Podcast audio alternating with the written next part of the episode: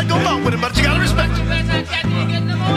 Yeah, man, but you can't get mad with him. about that. You gotta remember the sales now. One thing for sure, everybody knows what's theirs is theirs and what's yours is yours. That right.